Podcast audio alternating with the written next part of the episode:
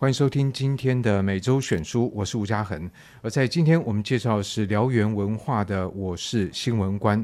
在节目现场不是燎原文化的主编查理，因为我们很高兴能够请到作者现身说法。我们欢迎作者王明忠。哎，大家好，我是王明忠。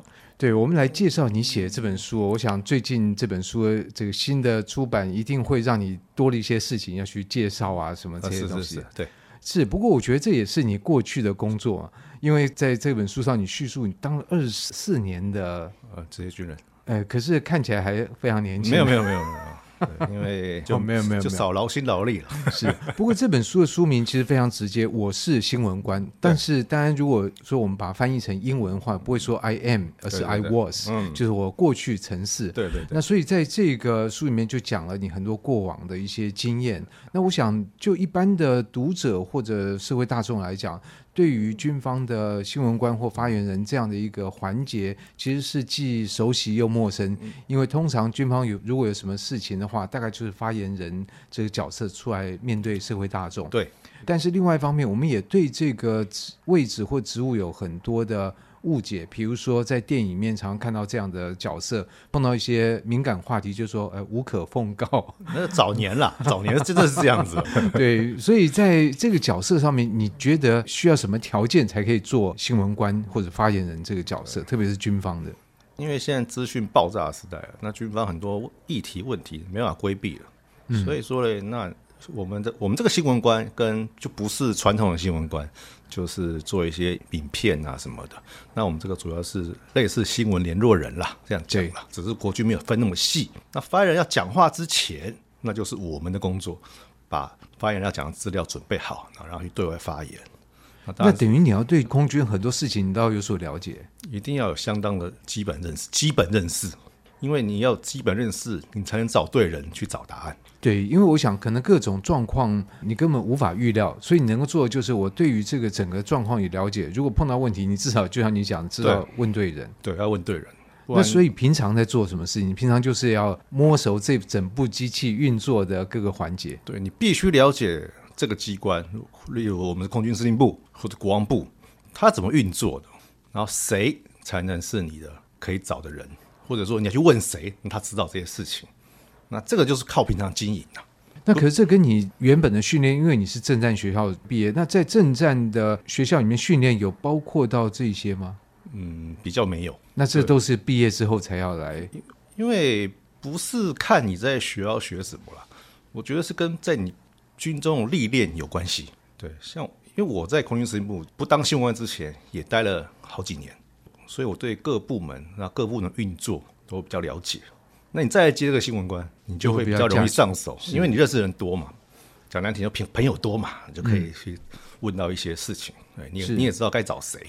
空军也是一个。专业性蛮高的，至少我以前是陆军啊，在我们来看就觉得说陆军就是 你知道这个乞丐兵了解了解，对 对。对。可是空军感觉就有蛮多专业的东西，而且甚至在这个新闻里面，你一定会碰触到有一些我不知道机械的啊，或者武器等等，我不知道，比如说雷达啊、通知电啊、导航系统啊，或者是什么电战甲舱啊、飞弹啊、炸弹，那我们真的是不碰不知道啊。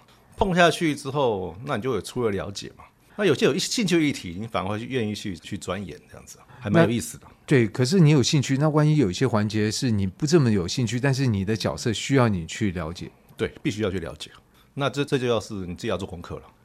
第一个自己要做功课，那第二个就是说，哎，长官会给你一些指导，或许他了解或怎么样，那我们就是就是多多跑多问啊，真的是这样子了。资料收回来不能通通给啊。那你还要筛选啊，有该避重就轻的避重就轻啊，该讲的就讲啊，尤其是武器采购啊、部队移防啊，或者是诶部队的编组啊，那或者是他驻地在哪里啊这些问题的话，那我们会比较谨慎。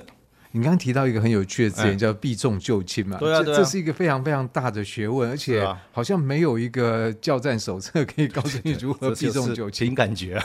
对，是不是可以分享一下你这方面？比方说。坊间会传哦，我们有采购这个武器了，可是可能八字还没一撇，那或者是说确确实有了，可是现在还不能曝光，可能该国有顾虑或怎么样，那我们要怎么讲？对，怎么讲？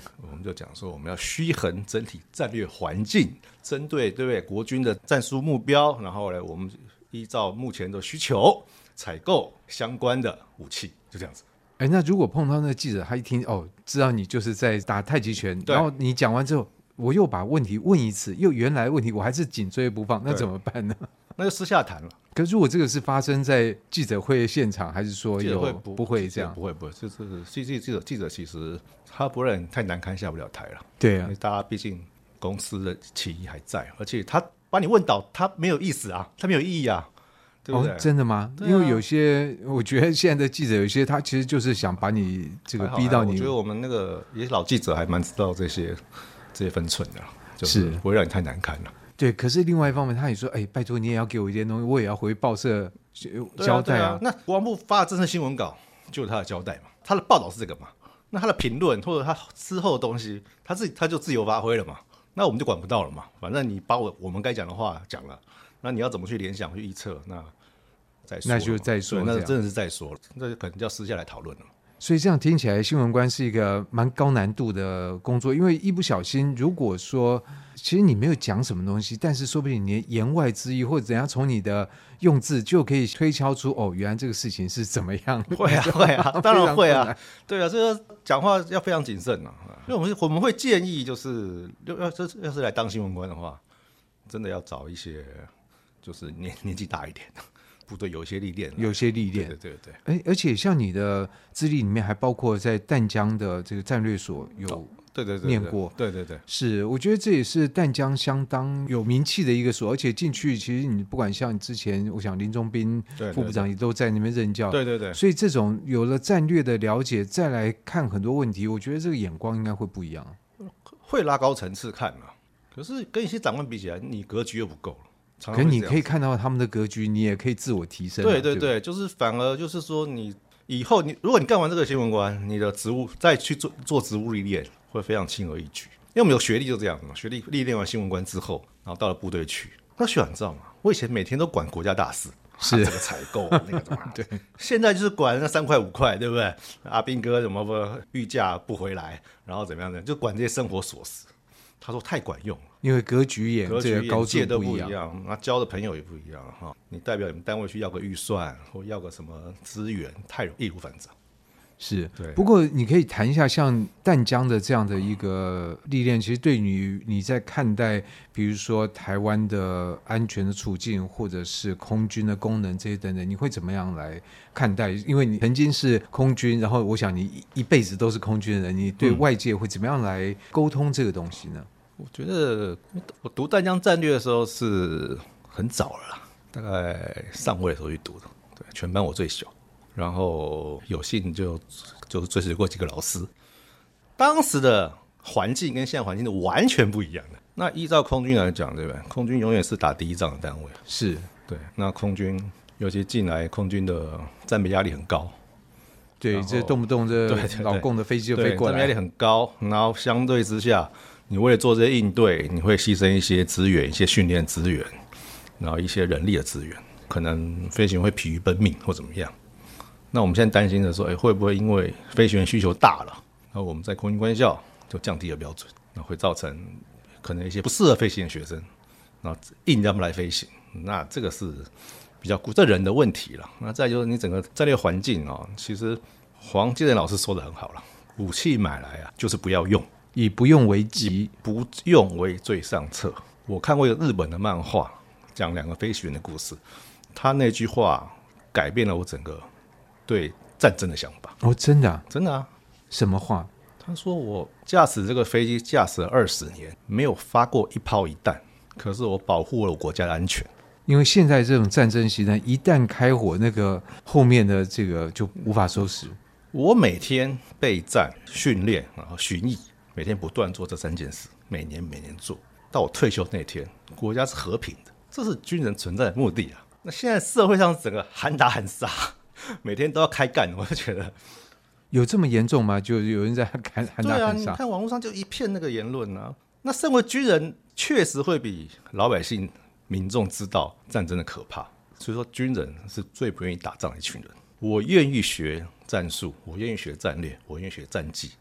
目的是不要用，我用我的我的目的是让国家和平嘛，让对不对？民众可以安心过日子嘛。那在军人的目的也不是把啊，军人不打仗是米虫啊，不是，真的不是。是军人存在是不要打仗的。对，这是我后来看了那个漫画之后，把我整个观念全部扭转过来了。可是现在网络上面这个世界，尤其现在大家很多那种战争游戏，其实，在书展期间我也看到有一本国外做的书，其实非常漂亮。嗯，它整理了大概从一八七零年到一九二零年代，换句话说，也就是欧洲普法战争到一战期间。不是只有德国、德国、法国、英国、美国，他们如何透过小孩子的游戏给大众的海报来营造一种，哎，我们骑马打仗，这种看起来是小孩游戏，其实在这本书的诠释，它已经是走向战争的一步。所以，我们现在看很多的这个电动玩具，那这个电玩都是以战争为场景，然后在网络上面，这也很容易往这个好像。打打打这种，而且这种不是只有台湾，我想中国那边的一样啊，一样啊。我儿子常常在玩那个射击游戏啊，就会跟对岸的人打在一起啊，或者一起组队啊，都会啊。那所以在这种状况底下，那你觉得像比如说对岸的职业军人，一天到晚在那边飞飞飞，他的目的说不定跟你刚刚讲的不一样，就是我训练这么多，就是预备着有一天我能够发出一炮一弹。嗯，我深层的觉得了。军人会为此感到不值啊！嗯哼，对啊，因为你说什么大家乐于牺牲，因为军队是个违反人性的地方嘛，对不对？是，人都好逸恶劳嘛，可他就是要你这位忠诚军死嘛，对不对？人都会，人都贪生怕死嘛，他叫你不怕牺牲嘛，就是个违反人性的地方嘛，所以才需要训练，训练你的意志，或甚至于麻痹你的思想，你才愿意去去赴战场。对，甚至我觉得在战争训练是要麻痹人性，是啊，是要麻痹人性啊。所以我们知道这个可怕的地方，这不是你在一个绝对安全的地方，然后射击游戏，然后前面人不断倒下，打完以后，然后我们就去喝凉的，去干嘛？不是这样。那前面人不断倒下，那你真正去受过那个训练，你真正到了那个野战靶场去，一边跑一边射击，一边做各种战斗姿势的时候，你可能十五分钟你就脱水了，你就受不了了。哎，可是这样，人家会不会觉得，哎，你是新闻官，你在司令部，你都是在那边吹冷气的，我们这个才是这一点。对啊，所以我们才会不断历练呢。我们可能当几年新闻官就要回部队去啊。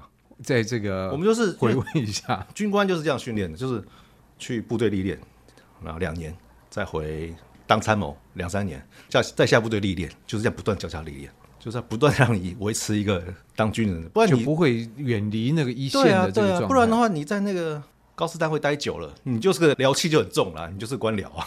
你没有想象说你全身绑满了装备，然后去野外跑的时候，那是一个多么痛苦的情形。对啊，那现在小孩子感觉不到啊，反正就对不对？手指动一动，手指动一动，然后敌人成片倒下，对，跟他呆一样都不会躲你，那那差十万八千里啊。那你那种战略游戏这边弄来弄去的，什么三国志那种，那也是数字在上上下下而已啊。那我们在部队带兵，面对是一条人命啊，对不对？是，对啊，这这不能同日而语啦。不过，这个新闻官的角色，当然这个摇笔杆还是很重要的。这，所以我们回到这本书，就是当时你是在网络上面来先这个写这个文章，对对对，就是当时你写这些文章的想法是什么，以及到现在你把它集结成书。嗯，我想在这个过程里面，你一定再回头检视，然后同时或者做一些调整。就这本书，你想要沟通的是什么？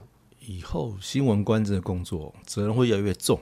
长官还越来越重视，可是嘞，我当初想法很简单，就是说，哎，写写几条故事，几个经验，以后你要接新闻官的话，或者你要当新闻主管的话，你可以参考一下。哦，所以你是你心中心目中的读者是以后的新闻官？对，我当初就这么简单啊，嗯，想法这么简单啊，不是跟一般社会大众沟通，而是跟你的开始是这样子，下一手这样学。可是你可以看我怎么哦，学长以前怎么做，那当然可以让民众看啦。你看我多累，看长官多难缠，记得多坏，对不对？可是有些话在当时不能讲，没有，我们是巧妙包裹在文字里啊，对对对，这就是新闻官的功力。对啊，对啊，因为我很庆幸，就是我之前担任的是就文宣官这个职务，那常常帮长官写讲稿、书信这些东西。哎，其实讲稿非常重要。对，讲稿，我们因为以前开月会，我们都帮总司令写讲稿嘛。那以前总司令怕出错的话，哇，所以你就是等于司令官文胆嘛？因为我们那个处就是这个这个工作了。那只是刚好我分到这个工作，讲话稿啊、提示啊、什么指台式事项啊这些东西。那然后呢，那长官有时候要去授课，我还要帮他写授课讲稿。就他跟学生讲的每一句话，我们都帮他写出来。哇，你的工作大概就是跟那个司令官是差不多的。就是那当然，我们写完初稿之后，大概要还要再很多人审查。最后才会到总司令的手里。哎，可是这个有时候还有时间压力，哎，压力非常大，压力非常大。所以就是你很快一小时之后给我写出来初稿，不不不不，我们要酝酿很长的时间，很久之前就开始做，那不断的修正，修修修修修，一路修修修修修。可总有临时突然出现的状况啊，有，那时候就哎，赶快把档案打开来 拼一篇。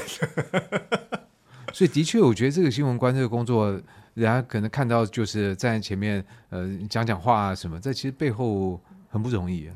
不容易啊，因为个新闻出来，我们的处理的时候，我有我的想法，我的组长有组长的想法，长官长官的想法，那案发单位案发单位的想法，对，记者记者的想法，你要把这些想法通通都灌在一起，然后产出一张大家大家都可以接受新闻稿，其实才没有意思。是，不过这样的过程里面，可能就是那你的想法呢？对，因为你这都是呃长官的想法，这个呃记者的想法，大众的想法，对，所以最好的办法就是把我的想法先藏起来，然后呢，先后来再用这些文字表达出来，就变成这本书。相反，相反，我的想法先出来，你来改嘛。可是你，可是你不能坚持你的想法，没关系，因为我们我们没那个资格，我们是新闻官，我们不是新闻组组长或者侦查主任。我把我的想法写出来，你怎么改，你也离不开我这框架。哎，对，这个就是幕后的那个，等于说木偶的线就是在你这边。对，你怎么改，你就跳不出来我这一块。那要高明的才可以啊，就是把这个格局写到，就是说，这就是我们之前有五年的文字的历历练。对，所以所以这个东西讲到头都是经验非常重要，非常重要。所以，可是问题没有经验的，那我就是没经验，那跳进来那怎么办呢？没有，你要当一把手或二把手的时候，你就必须要相当部的经验。那你是？新人要来学习的话，先跟这些学长学习，就这样子，那才能传承下去嘛。那所以像这本书，如果对于从一般的社会大众，我想你现在出的这个书，很多的读者应该就是并不是你要 来接手的这个，所以你怎么样来来面对这一块？就社会大众怎么样来看你这个书？社会大众，你就来当故事看，就是有一群军人是搞这个的，可是他们的功能不比那些拿刀拿枪的贡献少，因为我们是在后面。讲一点，帮你们收拾 结收拾结局的，所以或者是说，先先要避免动刀动枪之前，一定是先舞文弄墨。对啊，现在这一块，对啊，就是我们我们不比哦，真的第一线保卫军人的贡献少了，因为大家是用脑力啊，然后每天这样子面对这么庞大舆情，这么大量来自立法院、所有报社、网络，然后各媒体这样大家一起来攻你的时候，你第一个你要扛得住压力啊，你自己、哦、对，你自己不能慌啊，你不能乱啊。那这需要时间的淬炼了，就可能第一次遇到这个案子就很紧张，第二次就哦，我知道了，第三次其实就更知道怎么去。第三次马上就跟你讲怎么做了哦，先这样，再这样，再这样，再这样，再这样，一二三四五去吧。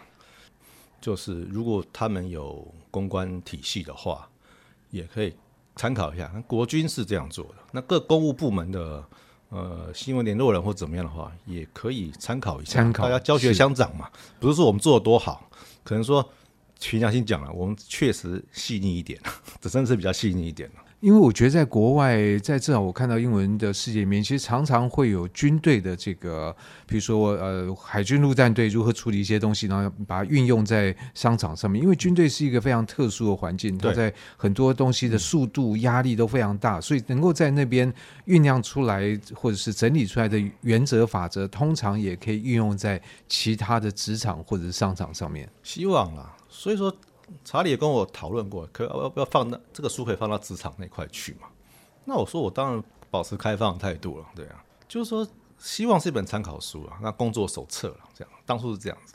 就是说在这里面，第一个我们会看到故事，然后这个故事的背景当然跟军队有关，可是我想细心的读者跟有慧根的读者，从这个王明忠的字里行间，大家就可以体会到一些道理，可以运用在自己的工作上面。当当然可以啊，就是我我们叫做。就是参谋的思维啦，军事的思维啦，一二三四五，我们都一切都是照那个准则的步骤来做，所以基本上不容易出大错。你不能说不出错，可是犯不了什么大错。哎、欸，其实这一点就很重要，因为其实，在很多的环境里面，危机处理的第一步就不要让危机扩大嘛。对啊，对，啊对，啊对，你不要因为你加入，结果反而搞出更大的篓子。因为危机处理就是靠第一个，你要强大的心脏，强大的心理能力，抗抗压能力。那第二个。你有了这个，才能冷静的处理事情，不要慌。你一慌，哎，就完蛋，底下就慌了。那就不行了。对，所以我想透过这样的分享，大家对于这一本《我是新闻官》的内容，大概会有一些粗浅的了解。那至于里面的精彩故事，我想就有待大家实际翻开这本书。现在有电子版吗？也有电子书吗？好像没有哎。嗯、呃，那或许过一阵有电子书，我想大家都可以透过不同的管道来。阅读这本书，来这个被这本书里面的故事所影响，然后产生更多的思考。那今天的每周选书，我们就非常高兴能够请到王明忠这位作者来介绍他所写的《我是新闻官》。谢谢明忠，谢谢谢谢。以上单元由数位传声制作播出。